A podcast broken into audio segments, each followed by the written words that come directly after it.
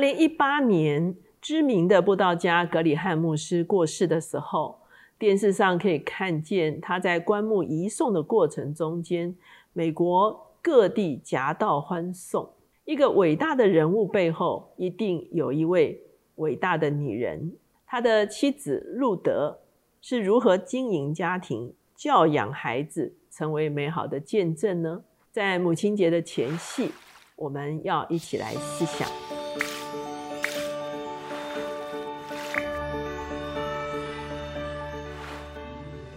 大家好，我是乔美伦老师，每两周一次在乔氏书房和大家见面。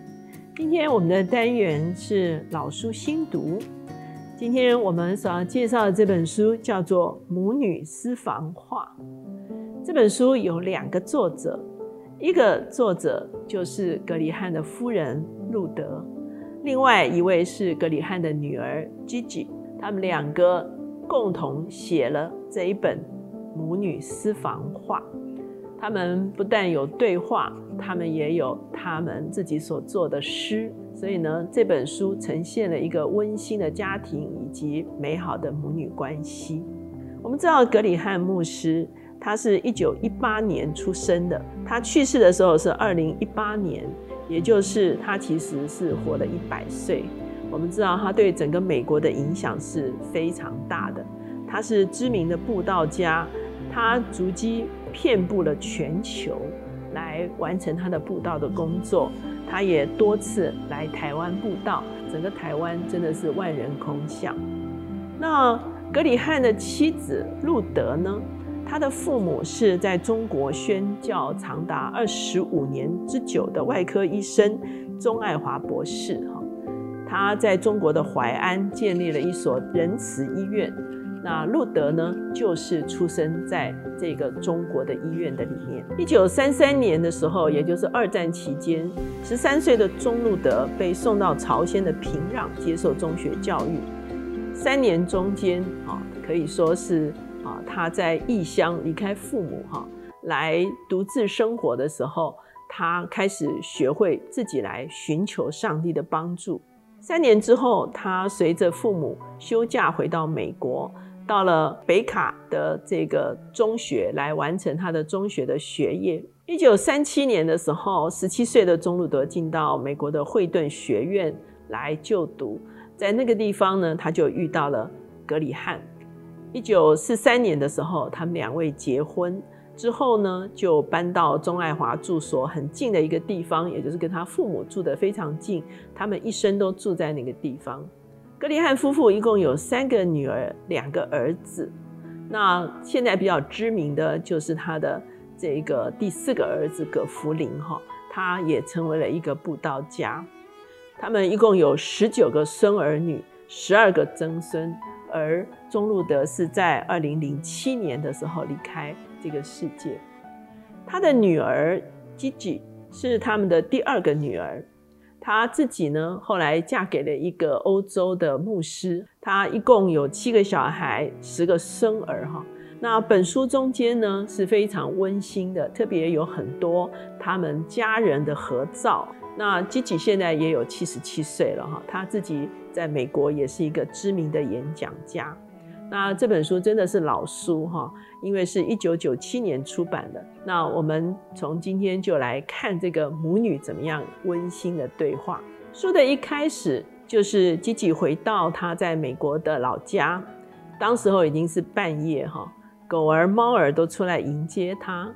他在熟悉的厨房喝了一杯热牛奶之后，就回到自己以前的房间，床头放着花束跟卡片。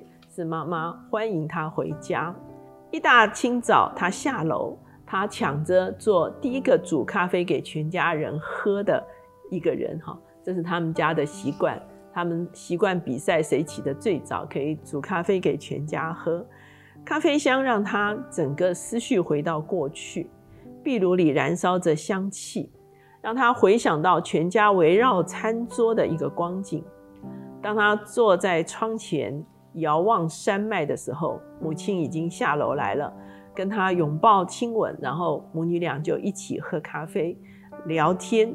所以呢，他用这样的一个场景欢迎大家加入他跟母亲的一个对话的里面。首先，他环顾场景，他回忆他童年的时代，他们家中古老的家具。星期天早上，母亲播放诗歌唤醒小孩，用蛋糕的香气来让他们可以起床。哈，礼拜天礼拜之后，他们共同午餐、午睡，下午阅读、散步，晚上老爷老娘要来一起吃晚餐。哈。那什么是老爷跟老娘呢？他就是用了他们当时候在中国的习俗，他们在那个地方称呼外公叫老爷，哈，称呼外婆叫老娘，哈，所以他们回到美国之后还是继续用这样的称呼。他们晚上聚集的时候，老娘就弹琴，从古老的诗歌一直到流行的诗歌，大家轮唱一遍。小小孩睡了之后。比较大的孩子就听他父亲分享他外出布道时候的光景，老爷呢就谈他在中国啊医疗布道时候的一些故事哈，这就是他一个非常美好的回忆。他想到《生命记》四章九节说：“你只要谨慎，免得忘记你亲眼所看见的事，又免得你一生这事离开你的心。”总要传给你的子子孙孙，所以其实这是他们家非常美好的一个信仰的传承。接着他谈到榜样，他特别讲到说，当他住在老爷老娘家的时候，他在阁楼有一个房间，这个阁楼的房间是在树上哈。其实这是所有小孩子的梦想哈，就是树屋。早晨的时候，小鸟的叫声，早餐的香味哈，让他下楼来。他就看见老爷跪在椅子前面祷告，这就是老爷给全家信仰的榜样哈。也就是说，他老爷每天早上都跪在椅子前面，为很多的事情来代祷。他也谈到他们的信仰。他的母亲在十三岁前面讲到说，他被带到北韩去读高中哈。就在那些孤单的岁月的里面，他开始从圣经寻求帮助，打下了信仰的根基。而 Gigi，也就是说格里汉的女儿呢，她就想到说，她自己呢小的时候生病的时候，她的母亲呢就会给她一个玩具哈。她的母亲的教养是说，当别人送玩具给他们的时候，不会马上给他们玩哈，会放在橱柜里面。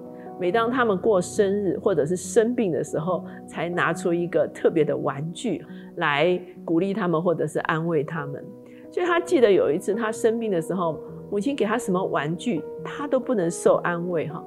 最后，母亲就在他的床前跟他讲述十字架耶稣受难的故事，然后告诉他说：“你是耶稣所爱的，耶稣会医治你哈。”就在这样的一个情况中间，基吉呢自己就接受了耶稣，开始了他的自己的信仰的旅程。他也回顾在他们的家庭的时刻中间，其实有很多的时候，他们也要面对孤单哈。特别这一段是格里汉的妻子路德所写的哈，她说她的丈夫常常需要外出，她自己需要带着五个孩子。每当孩子顶嘴或争吵的时候，她就感觉到非常的无助，也自觉自己不是一个好的母亲。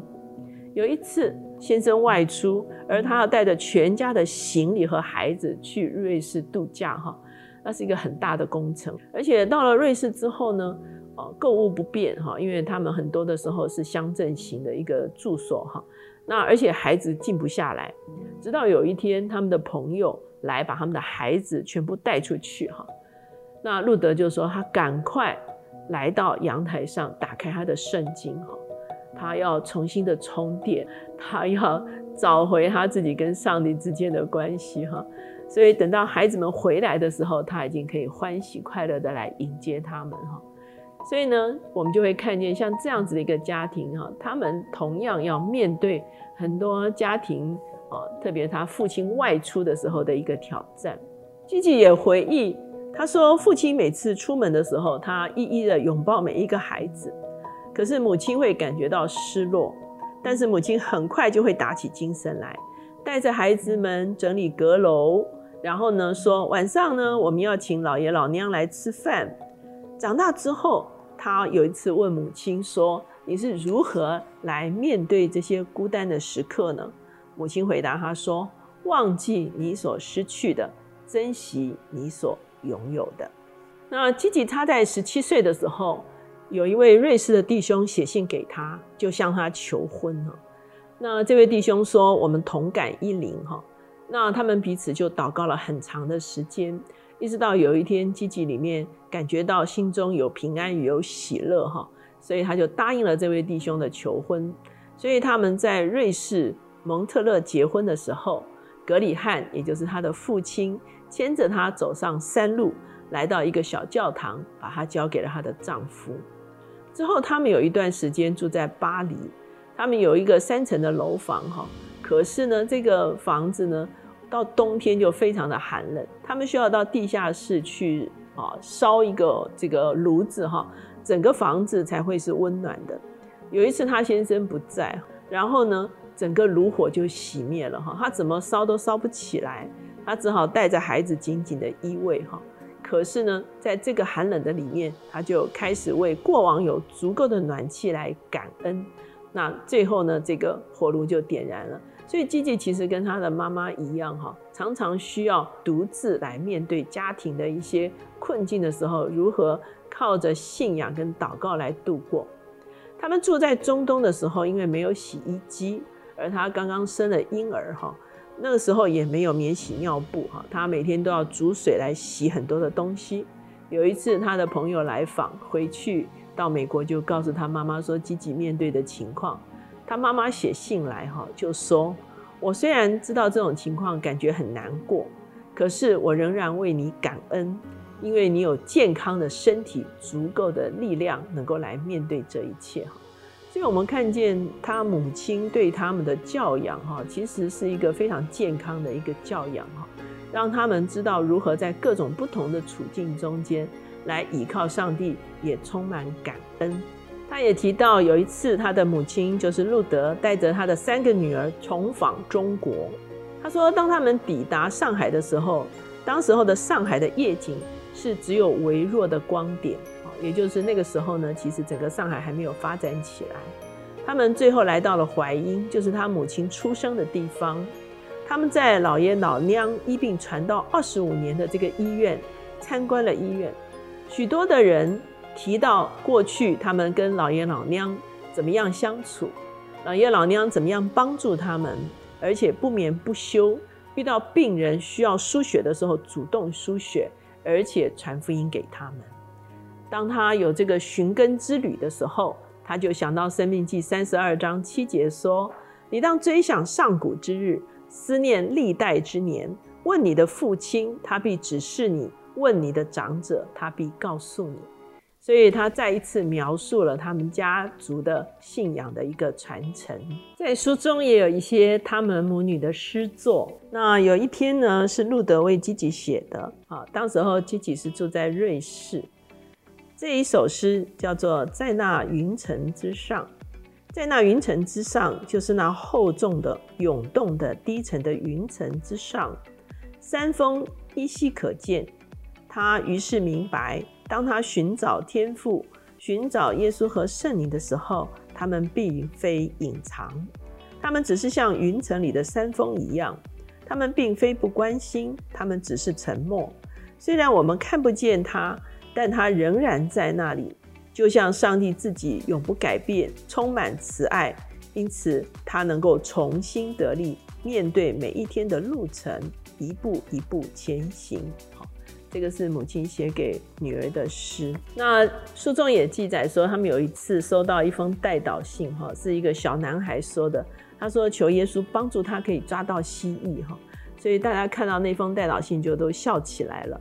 所以他也写了一篇小诗，叫做《有一个可爱的祷告飞到天上》，天堂的金门大开，许多忧伤的祷告一一经过，这个可爱的祷告也跟着钻进去，在那至圣之处，上帝听了这个祷告，他禁不住笑了哈。也就是说，一个小男孩说：“希望上帝帮助我抓到蜥蜴。”虽然这本书是一本非常小的书，可是呢，我们可以透过啊路德的生平以及 Gigi 他的跟母亲的一个对话哈，可以感受到一个信仰的家庭，怎么样可以产生对彼此的一个建造，以及他们儿孙的一个祝福。所以在母亲节前夕，把这一本《母女私房话》推荐给大家。